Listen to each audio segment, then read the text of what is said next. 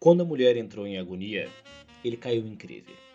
Atirou-se em cima da cama aos soluços. Foi agarrado, arrastado. Debatia-se nos braços dos parentes e vizinhos. Esperneava. E houve um momento em que, no seu desvario de quase viúvo, travou os dentes numa das mãos próximas. A vítima uivou. Então, na sala, cercado e contido, chorou alto, chorou forte. Seu gemido grosso atravessava o espaço e era ouvido no fim da rua. Enquanto isso, o amigo mordido na cozinha exibia a mão. Tirou um naco de carne. Alguém perguntou baixo com admiração: Mas os dentes dele não são postiços? Eram. Em torno houve um espanto profundo. Ninguém compreendia que um indivíduo que usava na boca uma chapa dupla pudesse morder com tanta ferocidade e resultado. E de súbito veio espavorido lá de dentro um irmão da moribunda. Pousou a mão no ombro do juventino, pigarreia e soluça. Morreu. Várias pessoas espichavam o pescoço para ver as reações. Primeiro, o juventino levantou-se, esbugalhando os olhos. Depois que assimilou o fato, desprendeu-se de vários braços num repelão, dava socos no próprio peito e estrebuchava. Me dê um revólver. Quero meter uma bala na cabeça. Dor autêntica. Essa dor agressiva e autêntica arrepiava, e havia disseminado no ar o medo de que o infeliz ferrasse os dentes em alguma mão ainda intacta. Durou o paroxismo de 10 a 15 minutos. Por fim, a própria exaustão física serviu de sedativo. Gemia baixo. Mas quando o sogro o convocou para ver a esposa, recuou, como diante de uma blasfêmia. Num tremor de maleita, rilhando os dentes, soluçou: Não vou, não quero. Era sua antiga e irredutível pusilanimidade diante da morte. Desde criança tinha medo de qualquer defunto, fosse conhecido ou desconhecido, parente próximo ou remoto. A ideia de ver a mulher morta o arrepiava. Defendia-se, não, e corrigiu. Agora não. Com o coração disparado, não pôde evitar a seguinte e quase reverente reflexão: Por que não pintam os cadáveres? Perguntaram. O enterro vai ser daqui? Virou-se. Claro. Um dos vizinhos, o mesmo que fora mordido na mão, vacila e sugere: Não será mais negócio na capelinha? E por quê? E o outro alvar é mais prático, mais cômodo. Então o viúvo exaltou-se, enfiou o dedo na cara do vizinho. Considera um desaforo essa mania de capelinha. É uma falta de respeito. Ora, veja.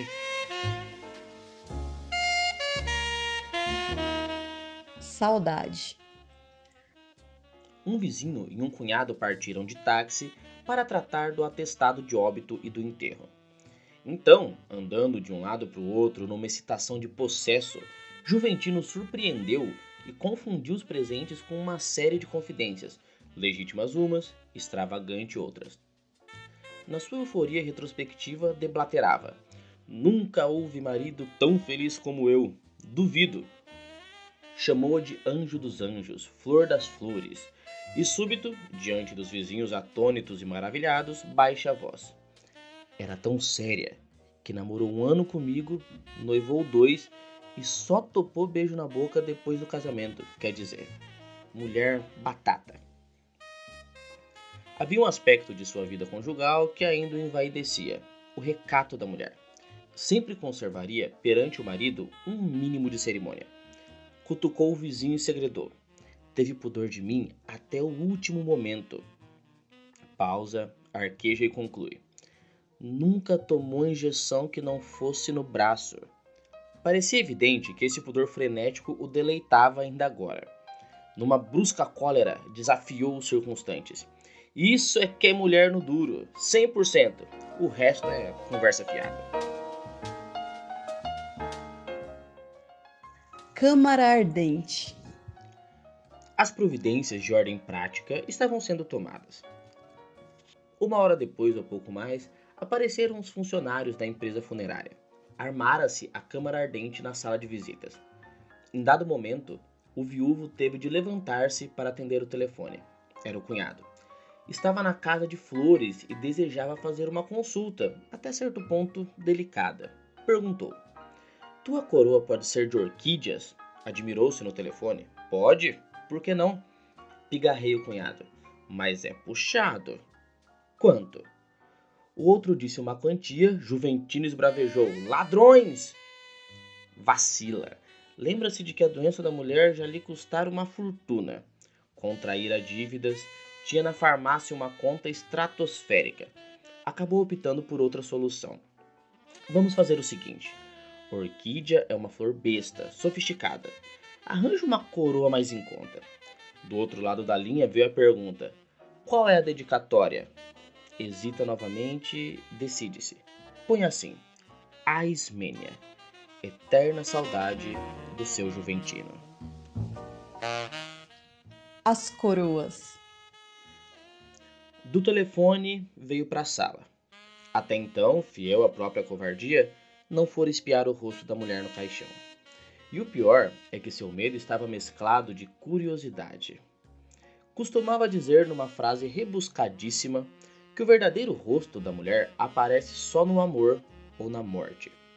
Mas o diabo era o seu preconceito contra a morte. Acendendo um cigarro, pensava: os defuntos são muito feios.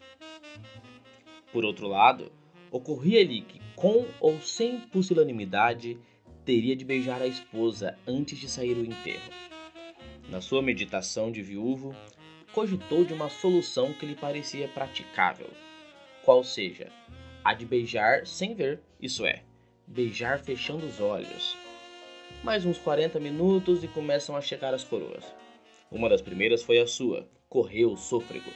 Leu a legenda fúnebre em letras douradas. As orquídeas tinham sido substituídas pelas dálias. E Juventino, recuando dois passos, considerava o efeito. Não pôde furtar-se a um sentimento de satisfação. Disse de si para si: Bacana, à medida que iam chegando mais flores, ele se convencia de que sua coroa não fazia feio no meio das outras. Pelo contrário, se não fosse a melhor, podia figurar entre as melhores. Surpresa. Às 11 horas, a casa estava apinhada. Tinha vindo gente até de vigário geral. O inconsolável viúvo era abraçado por uma série de parentes, inclusive alguns que ele julgava mortos e enterrados. Às onze e meia, Juventino passa por uma nova crise, e uma coisa o atribulava de maneira particular e dolorosíssima: a doença da mulher. Aos soluços interpelava os presentes. Como é possível morrer de pneumonia? Se fosse câncer, vá lá, mas pneumonia. Virou-se para um vizinho estrebucha sabe que eu estou desconfiado que penicilina é um conto do vigário? Nesse momento, todos os olhos se voltaram para a direção da porta. Acabava de entrar uma coroa. Era, porém, uma coisa realmente insólita e gigantesca. Disse aí uma coroa de chefe de estado, de rainha ou, no mínimo, de ministro. Toda feita de orquídeas. Ofuscou automaticamente as demais. Atônito, Juventino balbuciou: Parei. Trôpego, a boca torcida e já distraído da própria dor, veio rompendo os grupos no seu espanto e na sua curiosidade, e com a mão trêmula desenrolou a fita, soletrou em meia voz para si mesmo. A inesquecível Ismênia, com todo o amor de Otávio.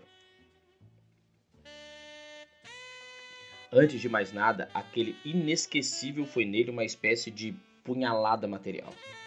Ocorria-lhe uma reminiscência cinematográfica. Rebeca, a mulher inesquecível. Virou-se para os presentes, que pareciam também impressionadíssimos. Perguntava de um para outro: Otávio? Quem é Otávio? Vocês conhecem algum Otávio? Não, ninguém conhecia. Mas ele corria um por um, todos os parentes. Mas como é possível? Que negócio é esse?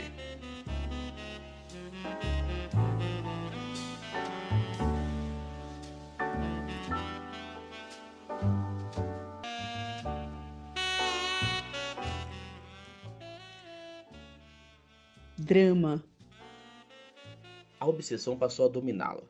Voltou para perto da coroa e leu, releu a legenda.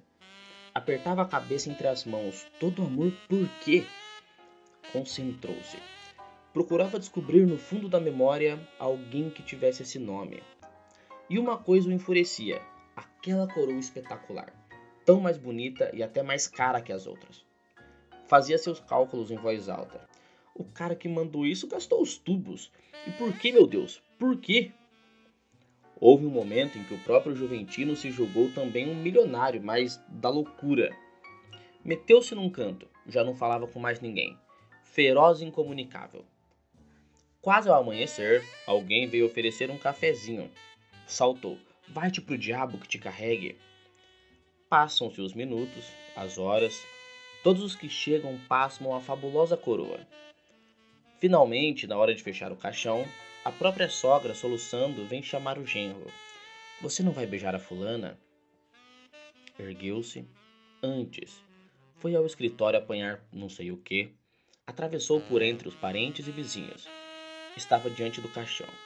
E súbito, mete a mão no bolso e. Só viram quando ele ergueu um punhal e afundou na defunta, aos berros de cínica, cínica. A lâmina penetrou por entre as duas costelas e a morta parecia rir.